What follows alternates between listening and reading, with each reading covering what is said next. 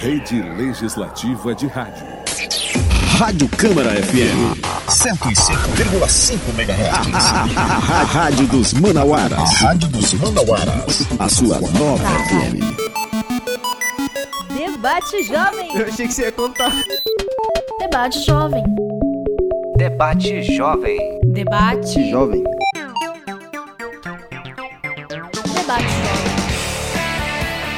Bom dia, amigo ouvintes. O seu, o meu, o nosso programa Debate Jovem já está no ar. Aqui na Rádio Câmara 105,5 FM, a Rádio Cidadã de Manaus. Eu sou Eric Souza e estou aqui com meu parceiro Junho Almeida. Bom dia, Junho. Bom dia, Eric, aos meus amigos ouvintes. É um enorme prazer estar aqui ao seu lado apresentando o Debate Jovem, estreando aqui no programa. Mas me conta aí, qual vai ser o assunto de hoje, Eric? Meus queridos, nesses últimos anos temos testemunhado uma situação preocupante entre os jovens, uma situação que atinge a saúde, bem-estar e qualidade de vida. Em alusão ao Dia Mundial do Combate ao Fumo, o debate jovem de hoje traz como tema o uso excessivo do pod ou vape em jovens. É, como que o cigarro eletrônico pode ser um, um agravo na saúde e como que o uso afeta o indivíduo psicologicamente. Hoje temos a honra de entrevistar a doutora Andressa Ferreira, psicóloga que atua com jovens de dependência na Fazenda da Esperança, e também Carla Azevedo, coordenadora do Programa Municipal do Tabagismo em Manaus. Também vamos falar sobre notícias no esporte, na cultura e na cidade. Isso e muito mais você confere a partir de agora no nosso programa Debate Jovem, que é uma produção dos acadêmicos do curso de jornalismo da Agência Comunica do Centro Universitário FAMetro, em parceria com a Rádio Câmara Municipal de Manaus. E para começar, a gente chama o nosso repórter Jonas Coelho, que vai nos trazer aí notícias do esporte amazonense. É com você, Jonas. Bom dia, Eric. Bom dia, Júnior. E aos nossos amigos ouvintes. Vamos às notícias do esporte de hoje. Em mais uma vitória do Real Madrid, Vinícius Júnior é homenageado no Santiago Bernabéu. O jovem atacante brasileiro, vítima de racismo na Liga Espanhola, recebeu o apoio dos companheiros e da torcida merengue. O presidente da Liga pediu desculpas ao atleta. E o Real Madrid venceu o Raio Vallecano por 2 a 1. Benzema e Rodrigo marcaram os gols do jogo. Vinícius Júnior agradeceu os homenagens e assistiu ao duelo das tribunas do Santiago Bernabéu. Agora falando do esporte amazonense. Em quatro rodadas disputadas, o Amazonas conquistou sete pontos na tabela de classificação, com duas vitórias, um empate e uma derrota. A equipe ocupa atualmente a quinta colocação. O comandante do time, Rafael Lacerda, considera a campanha boa para a primeira participação do clube na Série C. Rafael destacou que muitos afirmaram que esta seria a Série C mais difícil dos últimos tempos, tornando o desempenho do Amazonas ainda mais impressionante. O técnico elogiou o bom momento da equipe e ressaltou que poderiam ter al alcançado resultados ainda melhores, como no último jogo em que viraram o placar. Entretanto, a competição está apenas começando e o Amazonas terá dois jogos seguidos fora de casa. Primeiro enfrentará o Floresta no Ceará na próxima segunda-feira, dia 29. Em seguida, no dia 4, jogará contra o Confiança em Sergipe. E o técnico Rafael Lacerda enfatizou a importância de conquistar os pontos nestas partidas. Disse ele, abre aspas, precisaremos pontuar nessas partidas. Não é ideal jogar seguidamente fora, mas faz parte. Focamos inicialmente no Florestas, eles vêm de derrota, mas tem um time forte e um treinador experiente. Objetivamos alcançar um resultado favorável nesse próximo jogo para aí sim pensar no confiança. Fecha aspas, disse o técnico do Amazonas. Com isso, o Amazonas buscará manter o bom desempenho e continuar subindo na tabela de classificação. A semana de trabalho será fundamental para a preparação da equipe. E essas foram as últimas notícias do esporte. Voltamos para o estúdio. Valeu, Jonas. Muito obrigado pelas informações sobre o esporte amazonense. Vamos torcer e acreditar que o Amazonas FC continuará com seu bom desempenho nos próximos jogos. E você que está aí sintonizado no Debate Jovem, siga também as nossas redes sociais, arroba Debate Jovem, arroba Jornalismo Fametro e a Rádio Câmara, arroba TV e Rádio Câmara Manaus. A sua interação é importante para a gente, então mande a sua pergunta para aparecer aqui no programa. Então não deixe de participar, é muito importante, gente. Pessoal, a cultura é uma área que está bem agitada na cidade ultimamente. E atenção, dia 27 acontece o Circuito Afro-Amazônico de, 2000 Afro de 2023. O objetivo da celebração é combater os vários tipos de racismo e intolerância religiosa. O circuito busca promover o estímulo de políticas públicas culturais para comunidades tradicionais. O circuito conta com a apresentação de capoeira, gastronomia, roda de conversa e exposição de livros. A escola de samba É o Amor tem presença confirmada. Então é isso, pessoal. Fica a dica para esse final de semana: Circuito Afro-Amazônico 2023, evento gratuito a partir das 16 horas, no estacionamento do Museu da Cidade de Manaus, na Avenida 7 de Setembro, Centro. Aqui é Eric para o Debate Jovem. Obrigado, amigo Eric, pelas informações sobre cultura. E agora sim, nós vamos dar início ao nosso debate e vamos falar sobre o uso excessivo de pod ou vape em jovens com a psicóloga Andressa Ferreira, atuante na Fazenda da Esperança, e Carla Azevedo, coordenadora municipal do programa do tabagismo em Manaus. Muito bom dia. Bom dia. Bom dia a todos, a todos os ouvintes. Bom dia. Bom, Vamos dar início à nossa entrevista de hoje, né, com a doutora Andressa Ferreira e a coordenadora Clara Azevedo. Bom, Clara e Andressa, antes de começarmos, poderiam falar um pouco sobre a trajetória de vocês, o que levou vocês a seguir a área que atuam hoje? Bom, é, eu comecei na Fazenda da Esperança em 2000, 2021, né? É, comecei como estágio, estágio curricular. E chegando lá, eu fiquei encantada. Eu já tinha ouvido falar da Fazenda da Esperança, porque a coordenadora do projeto é, Plantão Psicológico, ela já havia me dado aula né, na Uninorte. E ela falava com muito amor sobre, sobre o projeto. E quando eu tive a oportunidade, eu fui visitar e resolvi ficar por lá, né? Por, por questão de experiência e tudo. E fui ficando, ficando, e mesmo depois de terminar a faculdade eu não consegui sair porque é um projeto realmente encantador. É, na área da, da psicologia, trabalhar com os meninos, né? Dependentes, adictos, é um desafio, mas não é algo impossível, né? Hoje em dia a dependência química ela é vista assim como assim com, com maus olhos, né? É, e isso é muito triste, porque existe, existe sim solução, né? Existe uma saída. E a gente precisa acreditar, porque se a gente não acreditar neles, né? É, esse caminho aí se torna muito mais difícil. Então, esse é o, é o sentido da minha vida, trabalhar com esses meninos. E eu comecei lá e, e todo esse trabalho, ele significa muito para mim. Então, por isso que eu continuei e é a minha área, assim, hoje. Eu, eu sou atuante, eu quero continuar trabalhando com isso. E você, Carla, como foi que você é, escolheu seguir essa a área que você atua hoje? Então, é, eu entrei na gerência de promoção à saúde, que tem um núcleo chamado Núcleo de Prevenção, que aborda vários programas. Inicialmente, eu entrei com as práticas integrativas complementares, mas como nada no mundo é por acaso, acabou, acabei assumindo também o programa de tabagismo. E é um programa, assim, muito querido por mim, porque eu perdi a minha mãe para o câncer de pulmão, é, bem jovem, e a minha mãe, ela não era sedentária, ela não era obesa, não era hipertensa, não era diabética, não tínhamos histórico familiar, e mesmo assim, o uso único e exclusivo do cigarro, ela veio a falecer de câncer. Então, assim, é um programa muito querido para mim, que eu aceitei com, com muita energia, porque eu, eu fui, digamos assim, uma vítima né, dessa, dessa ação do tabagismo. Então é um programa que, que acolhe muito meu coração, acho que não é por acaso que eu estou nele. É isso. Carla Azevedo, como você ficou sabendo sobre a popularização do vape ou pod, né? Nós sabemos que se tornou uma opção recente para o consumo do fumo. Você já imaginava do agravo que isso também poderia causar nos jovens hoje?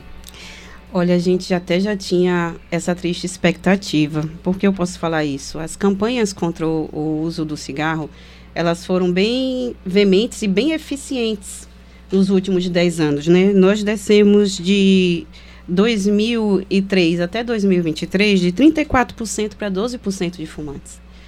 Então a gente vem avançando de maneira muito satisfatória. Só que o, o cigarro eletrônico se tornou uma novidade. E tudo que é novidade é bem complicado em relação à sua difusão, né? Uhum. E ele tem alguns aspectos que não eram muito é, bem vistos no cigarro normal, que é o odor da fumaça, ele já é aromatizado. Sim. Ele já é, não é descartável, né? Tem os descartáveis, mas também pode ser reutilizado. Então, assim, tudo isso a gente já vinha olhando, né, quem, quem, trabalha nesse tipo de programa, que a gente ia ter uma grande dificuldade com, com esse novo arsenal. Já veio com esse atrativo, né? Isso. De induzir o jovem a usar, né, com essas qualidades. Já veio são... com novidade e uhum. qualidades, como você falou, que não são tão qualidades, mas Isso, que, né? que diferenciam o, digamos assim, o prazer. Exatamente. Em fumar. E como esse prazer ele também vem do vício, é prejudicial para a saúde, né? E ele pode também ser usado publicamente, né? Uhum. O que também eu acho, acredito que tem influenciado bastante. Ou Sim. seja, em lugares onde o cigarro é proibido, o vapor pode ser usado. Então, a pessoa acaba substituindo uma droga pela outra, achando que está se, se beneficiando mais. É, a, a, Anvisa, ela em 2022, ela já se manifestou, no, até então, né? Tem uma, uma resolução a resolução de número 46, que foi de 2009, que é proibida a comercialização né, do cigarro eletrônico. Mas o uso, é como a gente falou, ele já, ele não tem tantas resoluções ainda por ser novo, né? A gente só tem essa resolução da comercialização. Então o uso fica meio sem muita regra ainda. Sim, sim. E como ele produz uma quantidade de fumaça por vezes, dependendo do tipo de dispositivo menor, e por vezes aromatizada, então é difícil até nos estabelecimentos públicos, nos locais públicos, estar tá restringindo da mesma maneira que o cigarro normal é restrito. Então a gente ainda tem essa dificuldade aí para trabalhar com ela. Realmente, é uma situação bem alarmante. Doutora Andressa Ferreira, é, quais são os sinais de dependência ao fumo que um jovem apresenta quando inicia esse hábito? Olha, geralmente é, o cigarro ele é específico o odor, né? Então, assim, por mais que a pessoa tome banho, escove o dente, tenha toda uma higiene, aquele cheiro vai ficar. Então, por isso que a gente estava comentando a respeito da, da importância da presença dos pais na vida desse adolescente. Porque se passa despercebido uma, uma, um odor desse, então o que mais não vai passar, né? Então, assim, precisa estar atento ao, ao, cheiro, ao hálito e principalmente o vapor, né, doutora? Ele gera uma tosse crônica, né? A pessoa pode apresentar uma tosse alérgica, porque assim, a gente não existem estudos específicos a respeito das substâncias. Ele, ele não é comprovado cientificamente nada, não tem estudo sobre ele. Porém, é, sobre os benefícios dele, porque fala-se muito sobre benefícios, mas eles não comprovam benefícios a respeito do vapor. Então, assim, é, é preciso estar atento, porque dependendo da substância, ela pode, o, o adolescente ou a pessoa pode ter uma alergia. E aí vai apresentar sintomas alérgicos. Então, isso também é importante estar atento. Mas no, no básico é, é isso, né? É, os dedos, dependendo do cigarro e, e da quantidade que o adolescente for fumar, os dedos ficam muito amarelados. Não é só maconha que deixa, né? Então, assim, esses sintomas básicos a princípio. E depois o adolescente pode apresentar irritabilidade, o comportamento dele vai mudar, né? Ele pode estar se isolando, pode estar se escondendo dos pais. Eu atendi um, um menino na fazenda muito novo. E foi muito lindo, assim, ter atendido ele, porque eu, eu, nesse atendimento em específico, eu vi o quanto é importante essa rede de apoio na família.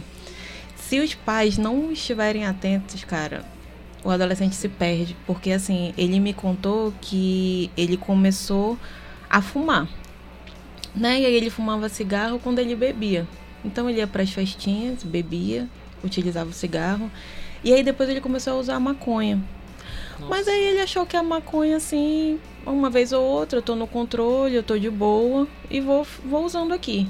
Mas ele sempre se escondia, ele fazia esse movimento. Ele chegava em casa, ele já sabia o horário que os pais iam estar, ele já tirava a roupa, tomava o banho, escovava, escovava o dente. Ele nunca fumou perto, nunca deixou eles sentirem nada, nem verem nada, né? Então, assim, ele tinha todo esse cuidado, era metódico. Um dia, por descuido, ele já estava muito, assim, usando muito, consumindo muito. E aí, um dia, por descuido, a madrasta dele sentiu. Nossa. Sentiu o cheiro. Eita. E chamou ele, falou: vem aqui. E viu os olhos avermelhados, né? Avermelhidão nos olhos. E sentiu e chamou ele para conversar. Ele, o pai e a madrasta.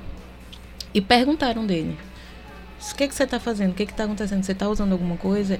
E ele, muito honesto, né? Porque teve essa criação, né? Então, muito honesto, ele assumiu que tinha usado, estava usando maconha, que ele não sabia mais o que fazer. E foi quando eles, a madrasta, que também fazia parte ali da comunidade católica, né? Perguntou se ele gostaria de ir para a Fazenda da Esperança e ele aceitou.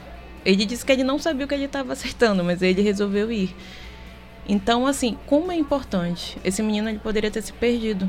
Sim.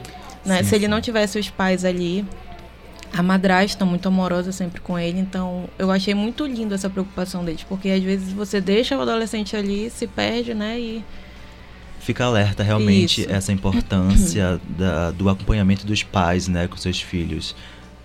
É, e Carla Azevedo, uma pergunta agora para você. Quais são as estratégias para ajudar um jovem que se encontra nessa dependência com a sua experiência profissional?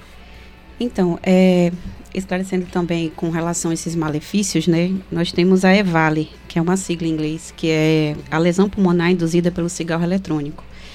Ela não, não é basicamente igual à, à lesão causada pelo, pelo cigarro normal. Porque o cigarro eletrônico ele tem esse líquido, que é composto de várias substâncias, que é utilizado, que ele vira um aerosol, né, quando é ligado o dispositivo, e ele causa uma reação inflamatória. Então, além nesse líquido das substâncias cancerígenas e de dependência, como a nicotina, ainda tem outras substâncias que causam uma inflamação ativa, aguda, que pode levar até insuficiência respiratória.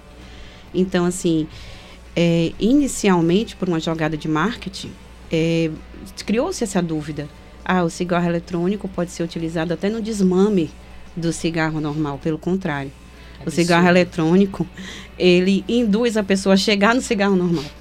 É o caminho inverso.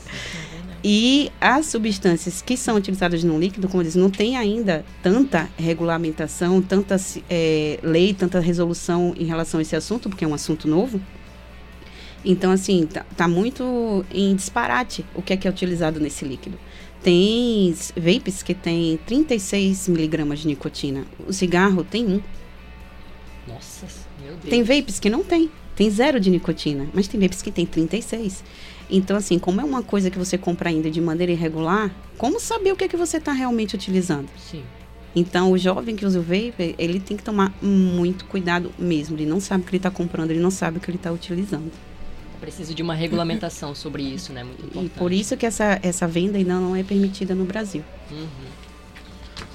É, dando continuidade ao nosso debate, doutora Andressa, é, você pode me falar um pouco quais são os recursos que e o apoio disponíveis que a Fazenda da Esperança oferece para os jovens em dependência ao fumo?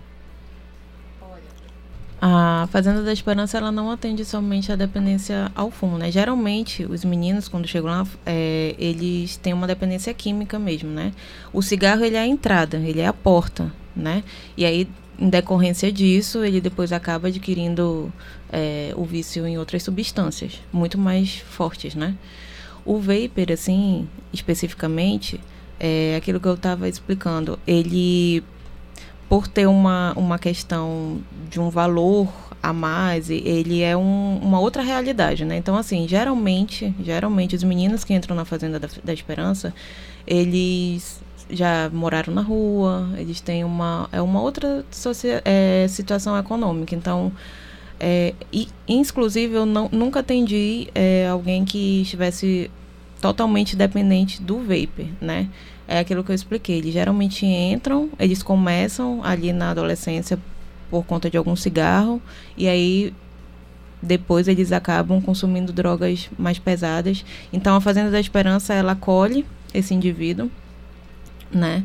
Ele fica lá, ele assina um, um, um, termo de um tipo como se fosse um contrato, né? De que ele fica lá um ano, mas assim os portões ficam abertos, né? Justamente para enfatizar essa liberdade que o sujeito tem de, de escolha, né? Ou continua ou não. Então ele fica lá durante um ano por escolha. Todos os dias ele escolhe ficar. Todos os dias ele escolhe dizer não ao vício, né? Então ele fica lá, ele tem um apoio, alguns, né? Tem um apoio da família. A Fazenda da Esperança disponibiliza uma cesta básica para que a família possa estar tá vendendo, para estar tá ajudando ali na, na higiene do, da, do jovem, né? Do, do acolhido. E nós, os psicólogos, né, nós fazemos atendimentos, né? Existem o atendimento é, individual que nós realizamos, é, psicoterapia, atendimento emergencial. E existem também é, os atendimentos em grupos, né? Que os psicólogos saem para cada... São várias casas, né? Tem várias casinhas lá. Cada casa é responsável por uma tarefa na fazenda, ou seja, eles trabalham, né? Cada, cada casa trabalha num é, tem a casa do, da plantação, a casa do que cuida da granja. Então, assim, cada um tem uma função lá dentro.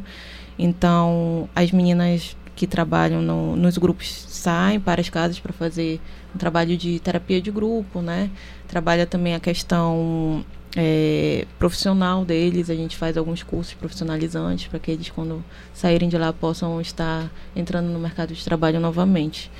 E é esse o suporte. Com relação ao atendimento na rede pública, nós temos no programa municipal, é, que é coordenado pelo programa estadual, e temos também uma referência nacional do INCA, né, que é o Instituto Nacional de Combate ao Câncer, nós temos os ambulatórios de tabagismo nas unidades. Então, o, a pessoa que deseja parar de fumar, assim como a doutora Andresa falou, tem que ser uma coisa voluntária ela ingressa nesse programa, ele é acolhido, ele é feito uma avaliação inicial pela equipe, ele participa do programa em quatro sessões, uma sessão semanal. Eu costumo dizer que o programa Tabagismo parece um milagre, mas ele funciona muito bem. Ele é comportamental, cognitivo, né, o acompanhamento. E às vezes a pessoa deixa de fumar na primeira sessão, Nossa. às vezes na segunda, na terceira ou na quarta, e a maioria, digamos que 70% dos nossos atendimentos, ele deixa de fumar sem a medicação, sem o adesivo, sem a bupropiona. Então, assim, é, é muito importante esse programa e a gente vem num trabalho de décadas para reduzir o índice, né? Então a gente está bem preocupado com essa situação atual. Essa diferenciação né, na rapidez da recuperação de cada paciente é caso a caso? Isso, eles têm um acompanhamento individual e o um acompanhamento em grupo. Uhum. Então, assim, eles respondem uma série, tem, tem um planejamento para cada sessão, né?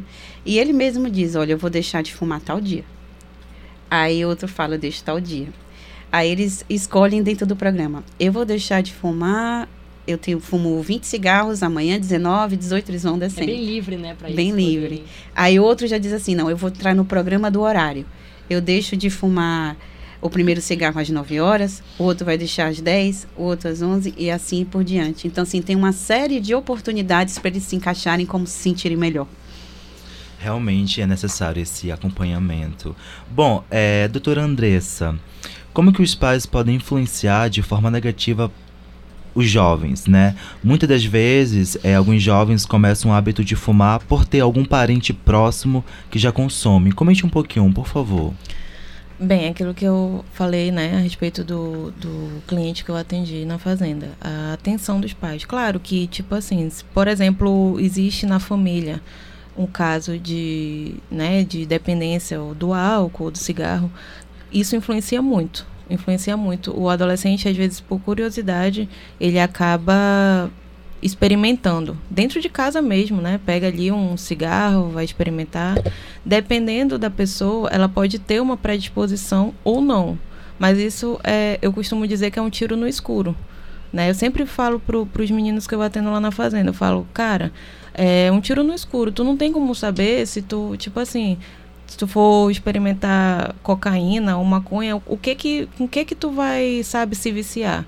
Então, tiro no escuro. Não, só não experimenta né? Porque algumas pessoas vão ter mesmo mais tendência a se viciar, como eu tinha comentado com vocês, uh, a respeito da, da a, a pessoa, ela às vezes é muito impulsiva, ela é muito agitada. Então, cada droga ela vai agir de uma maneira no, no cérebro da, da pessoa. Então, assim, os pais, a, a questão fundamental é a presença. Né? Hoje em dia, é, o mundo está tão corrido agitado e os pais ficam muito ausentes. Essa ausência deixa esses jovens muito só, muito sozinhos. E isso é perigoso, porque eles estão suscetíveis a qualquer coisa, né? Tanto na internet, pela enxurrada de informações que tem ali, informações erradas, tanto a respeito do vapor, como do cigarro, como das drogas, e nos grupos, né, dos aplicativos que tem, como a gente havia comentado sobre aplicativos, né, que os adolescentes têm usado bastante, são muito prejudiciais. Então, é importante estar sempre vendo o celular, vendo o tablet, acompanhando de perto mesmo, não deixar esse adolescente só. Bom, a conversa tá boa, né? Mas agora a gente vai fazer um breve intervalo e já volta com mais debate jovem para você. Então não sai daí. Mas ó, antes aproveita e segue a gente no Instagram, arroba Debate Jovem, e também o Instagram da Rádio Câmara, né? Arroba TV Rádio Câmara Manaus. Nós voltamos já já. Rádio Câmara FM 105,5 MHz. A Rádio dos Manauaras. Rádio dos Manauaras. A sua nova FM. Rádio Câmara, a sintonia da informação. Boletim Câmara FM. Boletim Câmara FM. A Fundação Emoan está convocando os doadores de sangue do tipo O positivo a comparecer na sede da unidade para doação. Nesta quarta-feira, o Emoan tinha disponível apenas 10 bolsas de sangue O positivo, sendo necessário 105 para manter o estoque seguro. Nos últimos dias, a fundação registrou queda no número de doadores que procuraram o Hemocentro, o que fez o estoque de sangue O positivo ficar crítico, com apenas 10% do necessário para manter o nível regular. Para doar sangue é preciso ter entre 18 e 69 anos, pesar mais de 50 quilos e estar bem alimentado. Se o doador tiver 16 ou 17 anos, precisa estar acompanhado do responsável. O Emoan funciona de segunda a sábado, de 7 às 18 horas, e fica na Avenida Constantino Neri, próximo à Arena da Amazônia. Amori Moraes para o Boletim Câmara. Rádio Câmara 105.5 FM. A lei estabelece que para ter direito à aposentadoria por invalidez é necessário cumprir uma carência de pelo menos 12 meses de contribuições mensais. A concessão do benefício depende da verificação da condição de capacidade que tem que ser comprovada por exame médico pericial a cargo do INSS e será devida a contar da data do início da incapacidade ou da data da entrada do requerimento, se entre essas datas decorrerem mais de 30 dias. A aposentadoria por invalidez será automaticamente cancelada quando o aposentado retornar ao trabalho. Tem direito à aposentadoria por idade o segurado que completar 65 anos no caso dos homens e 60 anos se mulher, respeitada a carência obrigatória de 180 contribuições mensais. Empregado e empregador doméstico. Direitos e deveres sob o mesmo teto. Rede Legislativa de Rádio. Momento Câmara. A CPI da Águas de Manaus reuniu na Câmara Municipal de Manaus para alinhar as ações que serão realizadas nesta semana, como a entrega do relatório para a primeira aprovação e a assinatura do termo de ajuste de gestão com a concessionária. Debatemos aqui tanto com todos os membros da comissão, os vereadores presentes nessa, nessa reunião de trabalho, com o relator, né, a construção já do relatório final. E a equipe responsável pela realização da Câmara Cidadã fez reunião de alinhamento para a segunda edição do evento, que ocorre nos dias 31 de maio e 1 de junho no Centro Cultural Povos da Amazônia, na Zona Sul. 100 serviços serão oferecidos para a população. Ainda teremos uma tribuna popular para ouvir os anseios da população. A expectativa é a melhor possível. Já foi um sucesso a primeira edição, eu tenho certeza que essa será ainda melhor. Momento Câmara. Rede Legislativa de Rádio. Entrevistas, análise das competições esportivas e bate-papo descontraído. Câmara Esportiva, toda segunda às três da tarde e às sextas a partir das três da tarde. Câmara Esportiva, apresentação, apresentação. Paulo Rogério, aqui na 105,5 MHz. Rádio Câmara. A sintonia da política brasileira. Você sabia que todo cidadão pode participar das ações referentes ao Legislativo Municipal? As sessões plenárias da Câmara Municipal de Manaus são públicas e qualquer cidadão pode assisti-las, acompanhando de perto os discursos, os debates, as votações e os projetos dos parlamentares. A Câmara Municipal de Manaus fica na Avenida Padre Agostinho Cabaleiro Martim, número 850, entre os bairros São Raimundo, Santo Antônio e Compensa, na zona oeste da capital. Alô, Manaus e região metropolitana. Esta hora você acompanha. Você acompanha. Hora da comunidade. De segunda a sexta-feira, de quatro às seis da tarde, comigo mesmo. Hora da comunidade. Rede Legislativa de Rádio. Tá, vai. Debate Jovem. Eu achei que você ia contar. Debate Jovem. Debate Jovem. Debate. Jovem. Debate Jovem. Estamos de volta com o programa Debate Jovem, aqui na Rádio Câmara 105,5, nesta manhã de sexta-feira, 26 de maio. Mas antes de voltarmos ao nosso bate-papo, vamos com o nosso Dicas do Foca, o nosso quadro de dicas, sugestões e informações para os acadêmicos de jornalismo e finalistas. A reportagem é de André Araújo. Bom dia, Érico, Júnior e aos nossos amigos ouvintes. Vamos às dicas do Foca de hoje. A rede Onda Digital está atrás de assistentes de produção e os requisitos para contratação são ter proatividade, boa escrita, trabalho em equipe e noções de assuntos atuais, como política e economia.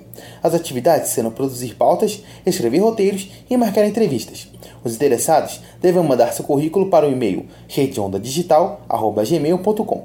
E não é só isso. A IEL busca estudantes do nível superior de comunicação social que cursam os períodos do terceiro ao quinto, de ambos os sexos, com idades entre 18 a 50 anos. E os conhecimentos são Word, Excel intermediário e a disponibilidade de horário é pela manhã. As atividades são auxiliar com a criação de conteúdos para diferentes redes sociais em formatos diferentes, auxiliar na criação de peças e a criação de conteúdos para redes sociais e sites. O horário de estágio é das 8 às 14 horas de segunda a sexta e o valor da bolsa é de 640 reais por mês. Verifique se o seu perfil cumpre com os requisitos: curso, período, idade, localização, sexo e horário propostos na vaga. Ao se candidatar, anexe o seu currículo ao perfil. Após a sua inscrição a esta vaga, o interessado deve se cadastrar no portal do aluno no seguinte link: www.fiam.org.br/iel. Os candidatos não cadastrados serão desclassificados. E observação: o candidato deverá estar devidamente matriculado e cursando em uma instituição de ensino o curso superior de comunicação social. Os candidatos que já concluíram o curso serão desclassificados. E essas foram as dicas de foco de hoje. André Araújo para o Debate Jovem. Valeu, André, muito obrigado pelas dicas do Foca. Fica aí, né, as dicas de vaga para a galera que está buscando estágio. E você que está aí sintonizado no Debate Jovem, siga nossas redes sociais no arroba Debate Jovem, arroba Jornalismo Fametro e a Rádio Câmara, arroba TV e Rádio Câmara Manaus. A sua interação é importante para a gente e a sua pergunta pode aparecer aqui no programa, viu? Vamos falar de política por aqui? Essa reportagem é de Fabrício Mendes. É com você, meu querido. Em Brasília, o governador do estado do Amazonas, Wilson Lima, anunciou obras para BR-174 e BR-319. Lima participou de uma reunião com o ministro dos Transportes, Renan Filho, em Brasília. A previsão, segundo o governador, é que as obras comecem em até 40 dias. Com relação à BR-319, no lote que diz respeito ao governo do estado, já há previsão para fazer recuperação de toda a rodovia. A BR-319 liga Manaus, no Amazonas, a Porto Velho, em Rondônia, mas boa parte da rodovia federal praticamente não é utilizada pela população. Ela tem trechos em que o atolamento é visível. Outra discussão que sempre se torna pauta é sobre os impactos sociais e ambientais, em particular no Amazonas, no que toca à grilagem de terras públicas, um dos mais comuns impactos. O processo de reconstrução da BR-319 deve ser analisado e discutido de forma mais ampla com a sociedade, escutando principalmente alternativas de transporte mais econômicas e menos impactantes. Fabrício Mendes de volta ao estúdio do Debate Jovem. E esses foram nossos repórteres do Debate Jovem com notícias para você, amigo ouvinte, se manter bem informado. Mas agora a gente vai prosseguir com o nosso papo de hoje e estamos falando sobre o uso excessivo de pó de vape nos jovens, em alusão ao Dia Mundial do Combate ao Fumo, com as nossas entrevistadas, doutora Andressa Ferreira, atuante na Fazenda da Esperança, e Carla Azevedo, coordenadora do Programa Municipal do Tabagismo em Manaus.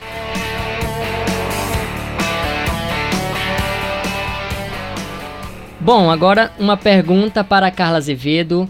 É, nós é, recebemos do Instagram algumas perguntas né, e algumas sugestões, mas essa em específica.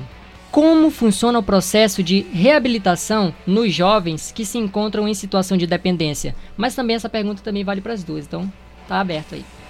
No caso da dependência do fumo, né? Nós temos, como eu falei anteriormente, o programa municipal do tabagismo nas unidades básicas de saúde espalhadas por todas as zonas de Manaus, inclusive na zona rural. Então, nós temos em média 22 a 23 ambulatórios, alguns podem não estar em funcionamento no momento por conta de reforma, mas nós temos esse apoio aí para dar para a população e para o usuário. Ele ingressa no programa e faz parte do tratamento acompanhado por médico, psicólogo e outros profissionais de nível superior. E ele é feito em quatro sessões. Se até então ele não deixar de fumar, ele passa para o grupo controle até que ele consiga realmente deixar esse vício. E a gente tem a abordagem mínima, como a gente chama, que é a abordagem mais rápida também, que é feita nos consultórios. Né, seja do fisioterapeuta, seja do médico, seja do enfermeiro. Então, a porta aberta da unidade para esse usuário que chegou lá à procura de uma consulta por conta de uma dor no peito, de uma hipertensão, nesse, nesse momento já é feita a busca ativa desse usuário que possa ser ou não tabagista. Se a gente já identifica ali, nessa primeira triagem, que ele é tabagista, nesse momento ele já é abordado com relação à situação de parar de fumar. E por incrível que pareça, às vezes a gente consegue, até na abordagem mínima, fazer com que o paciente deixe de fumar. Porque a falta de informação, ela até hoje é um grande problema. A gente pode não acreditar, mas tem pessoas que não fazem ideia da, da quantidade de malefícios do cigarro. Principalmente Sim. quando a gente fala de câncer. Então, às vezes, você faz uma abordagem mínima de cinco minutos com esse, com esse paciente de hipertensão que é fumante e explica um pouco das doenças que ele pode vir a adquirir, ali ele já entra no processo de, de deixar o hábito do tabagismo. Bom, agora uma pergunta para a doutora Andressa Ferreira. Os pais têm um papel fundamental na vida do filho, mas também podem ocasionar reflexos negativos para a vida do jovem. Como os pais podem ajudar de forma positiva para que o filho não embarque no, ao fumo? Bom, primeiramente é aquilo que eu havia falado a respeito da presença, né? É, a, quando a, a, o adolescente ele passa da infância e vai para a puberdade, muita coisa muda na vida dele. Então é uma é, são muitas emoções ali que ele está aprendendo a lidar. Então, assim, é muito importante esse acompanhamento dos pais. Eu gosto de enfatizar, enfatizar sempre a questão da, da, da psicoterapia. Não, não tem idade, né? É, criança pode fazer, adolescente pode fazer, não importa. Ah, mas não tem nenhum problema, não tem nada demais, mas é importante fazer. É importante para autoconhecimento, né? é importante para o adolescente aprender a, a entender aquelas emoções que ele não sabe ali. Então, assim, psicoterapia, acompanhamento dos pais, muita atenção, muito amor. Não, não tem um não, não existe uma mágica, não existe uma receita, né? Que vai, ah, meu filho, se eu fizer isso, ele não vai usar. Não, tá todo mundo sujeito. A, uma, uma criança, um adolescente, está sujeito a, a ter contato com drogas, né? Com cigarro. Infelizmente, né? Elas estão aí no mundo é, com propagandas muito tentadoras chamando, né? Mas eu, eu acredito muito que quando existe essa rede né, de apoio na família, atenção, muito amor, eu acredito sim, sim que. Muito importante. Isso, a gente consegue ajudá-los, né? É, Andressa, quanto tempo mais ou menos leva essa desintoxicação e reabilitação? Bom, do cigarro, né, doutora, pelo que eu, pelo pouco que eu conheço, duas horas ou oito horas depois que você para de fumar, a nicotina já sai do seu organismo. Isso é importante do, do, da pessoa que fuma saber, porque isso eu acredito que dá uma certa motivação, né? Eu, eu fumei muitos anos da minha vida, né? Não esperava que fosse fumar tanto, mas assim, é, eu, eu acabei que, tipo assim, eu descobri um novo sentido. A corrida me deu um novo sentido. Então, eu tive que fazer uma escolha: ou eu corro ou eu fumo. Né? Isso foi o meu sentido, foi o que eu escolhi para minha vida, né? Esse foi o meu sentido. Mas eu acho importante que toda pessoa que fuma encontre o seu sentido, né? Um novo sentido, porque se a pessoa fuma, se a pessoa bebe ou se ela usa algum tipo de droga, é para esconder algum vazio, é para tentar preencher um vazio, alguma dor. Então isso é importante de saber. Sim, é realmente. Ainda para a doutora Andressa, quais são os principais desafios enfrentados pelos jovens que você trabalha na Fazenda da Esperança? Bom, como eu te falei, dois meninos da Fazenda, eu, eu vejo muito que é essa questão do apoio familiar. Muitos não têm. Então, tem muito jovem ali em situação de vulnerabilidade, que morou na rua, e ele vai ali, chega lá com a roupa do corpo e ele recebe doações, né? Então, assim, eles sentem muita falta, porque quando eles entram lá, eles precisam ficar três meses sem contato com nada que fora. E aí vem a abstinência, e aí o cara se toca. Cara, cadê minha família, né? Eu tô com saudade. Ele tava tanto tempo aqui fora usando, né, substâncias que ele nem se lembrava da família dele. Mas aí quando ele chega lá, que ele cai em si, aí ele começa a sentir falta. Então imagina quando essa pessoa não tem uma família, que assim, ele já foi abandonado, né? Pela mãe, pelo pai, ninguém mais quer saber dele.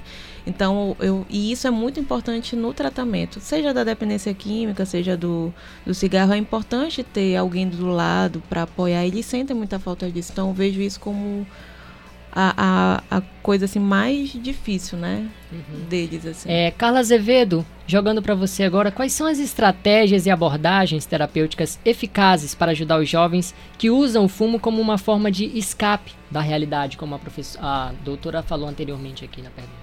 Mas é, a, a palavra do momento é ansiedade, né? É isso.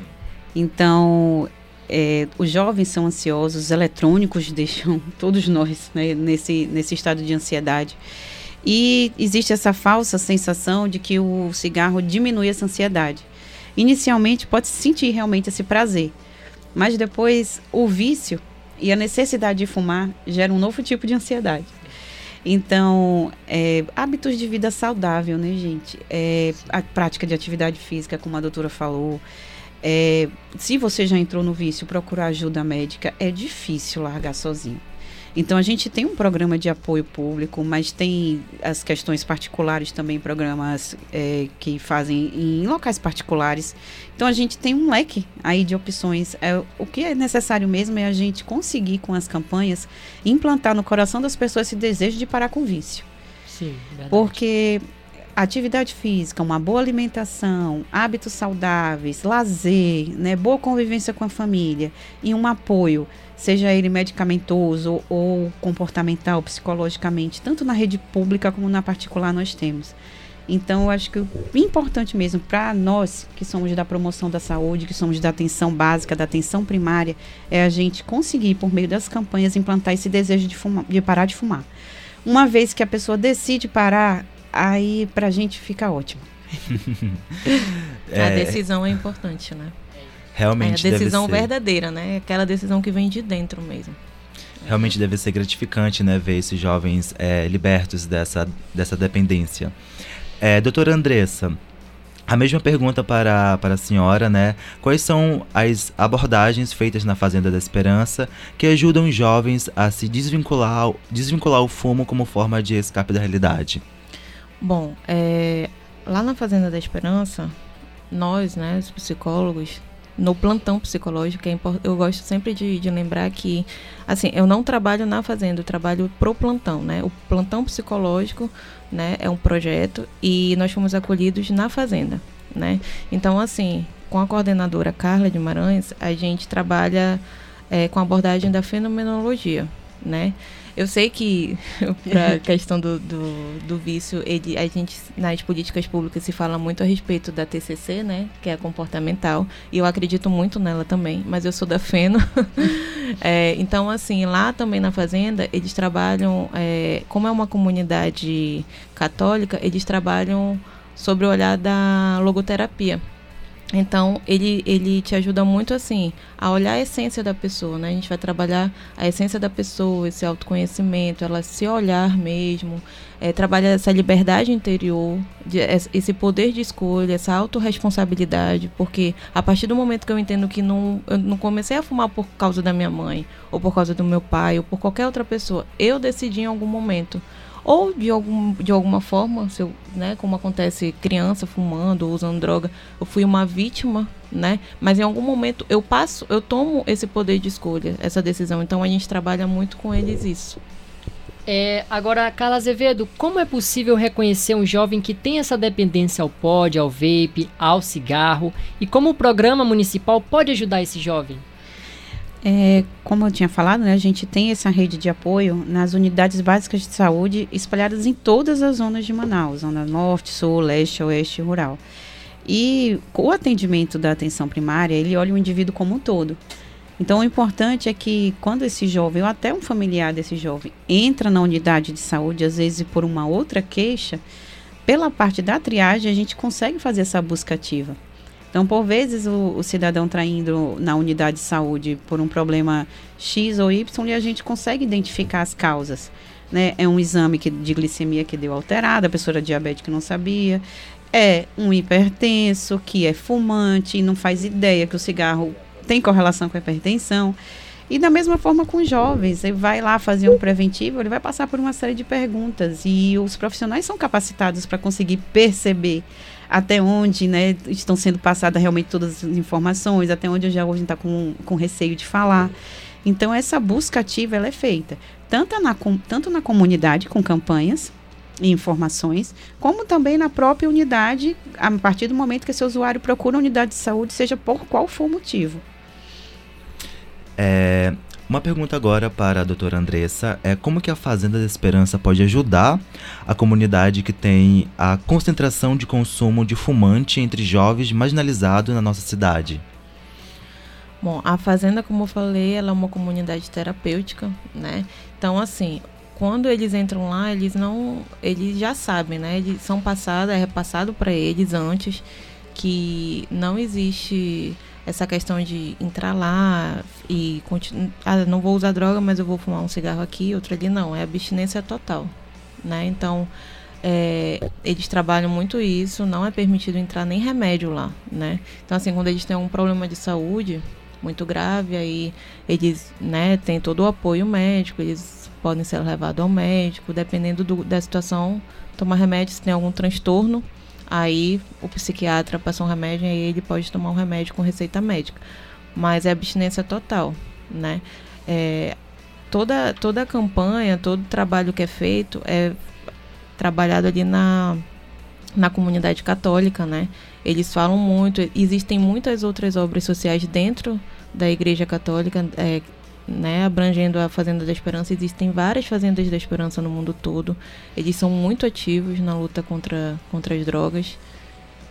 E é isso. É isso. Como última pergunta para as duas, né, de que forma os profissionais eles podem intervir preventivamente hoje nos jovens com dependência ao consumo do pod ou vape? Vamos começar por aqui, né? então, o Instituto Nacional de Combate ao fumo, né, ao câncer, que é o, INCA, é ele que regulamenta as nossas ações nos ambulatórios de tabagismo, nas coordenações municipais e estaduais. Ainda não temos nenhuma determinação específica vindo da, do nacional para regulamentar as nossas ações. Então a gente continua é, usando a mesma que é utilizada para o cigarro normal, né? Para o tabagismo normal. Mas como nós somos da área da, da, promoção e prevenção de doenças, né, promoção de saúde e prevenção de doenças, uhum. o que se é mais realizado é a campanha, realmente. As campanhas que agora, né, está acontecendo, dia 31 de maio é, é o dia é, interna dia nacional do combate ao fumo, né, do dia 31 sem o tabaco. E aí a gente vai usando essas datas alusivas para fazer essa orientação na população e também para fazer a busca ativa, como eu tinha comentado antes com, com vocês. Então, os profissionais de saúde, eles, eles estão constantemente em reciclagem, em capacitações, né? Recentemente, nós estamos terminando de, de planejar uma capacitação lá para o mês de junho, para reciclar e capacitar novos profissionais para abrir novos ambulatórios. E é um dever de todos, principalmente de quem está na atenção primária. Não é do médico, não é do farmacêutico, não é do fisioterapeuta, é de toda a equipe de saúde reconhecer esse jovem, reconhecer essa orientação que precisa ser dada, reconhecer essa família que está precisando de apoio. Bom, é, ao meu ver, eu vejo assim a psicologia é, existem poucos profissionais né, na área de dependência química, assim, especializados mesmo, que gostem de trabalhar nessa área, pelo que eu expliquei ainda há pouco a respeito do estigma. Né? É uma população, é um público muito estigmatizado. E eu gostaria, né, assim, um pedido para quem gosta dessa área, se especializar, trabalhar. É um trabalho muito lindo. Trabalhar com, com dependência química é, é muito enriquecedor, né? Pessoalmente falando. Então, assim, eu acredito que podem ser sim feitos trabalhos. É, existe, existe também a psicologia escolar, né? Então, pode, o psicólogo ele pode estar adentrando é, no âmbito escolar para estar fazendo um trabalho de conscientização, falando com esses jovens, explicando, né? É, todos esses pós contras assim do, do, do cigarro, né? É, com a família também, e dentro do setting terapêutico também, né? Quando você faz atendimento, você pode também estar tá repassando. Mesmo que não seja um caso de dependência, é sempre importante estar tá falando a respeito. Bom, Carla Azevedo, doutora Andressa Ferreira, muito obrigado pela participação e contribuição no nosso programa Debate Jovem. Com certeza a nossa conversa foi proveitosa e de grande impacto para a sociedade. E com isso, nós encerramos mais uma edição do programa Debate Jovem, que tem parceria com a Rádio Câmara 105,5 do curso de jornalismo do Centro Universitário Metropolitano FAMetro, com produção feita pelos acadêmicos, acadêmicos do curso de jornalismo da agência Comunica. E esta edição teve a participação de Larissa Alves no roteiro, Fabrício Mendes, André Araújo e Jonas Coelho na produção e reportagem. Apresentação de Junho Almeida e Eric Souza. Com a supervisão do programa dos mestres de jornalismo da FAMetro Helder Mourão, Leide Albuquerque, Rômulo Araújo e Tanha Brandão, por direção geral da professora e coordenadora do curso Leila Runize. Trabalhos técnicos do espetacular Etelvino Gomes. Gerente da rádio Câmara Municipal de Manaus, Eleilson Brito e diretor de comunicação da Rádio Câmara, Mário Marinho. Muito obrigado pelo carinho de sua audiência, amigos ouvintes e internautas. Próxima semana temos mais debate jovem e você não pode perder aqui na Rádio Câmara. Tchau, gente! E novamente, não deixe de nos seguir nas redes sociais, arroba Debate Jovem e arroba Jornalismo Fametro e a Rádio Câmara, arroba TV e Rádio Câmara Manaus. Desejo a vocês, meus queridos ouvintes, um ótimo final de semana e não esqueça de estar sintonizado na 105,5 na próxima sexta, às 10 horas da manhã, para mais debate jovem. Até mais, tchau, tchau.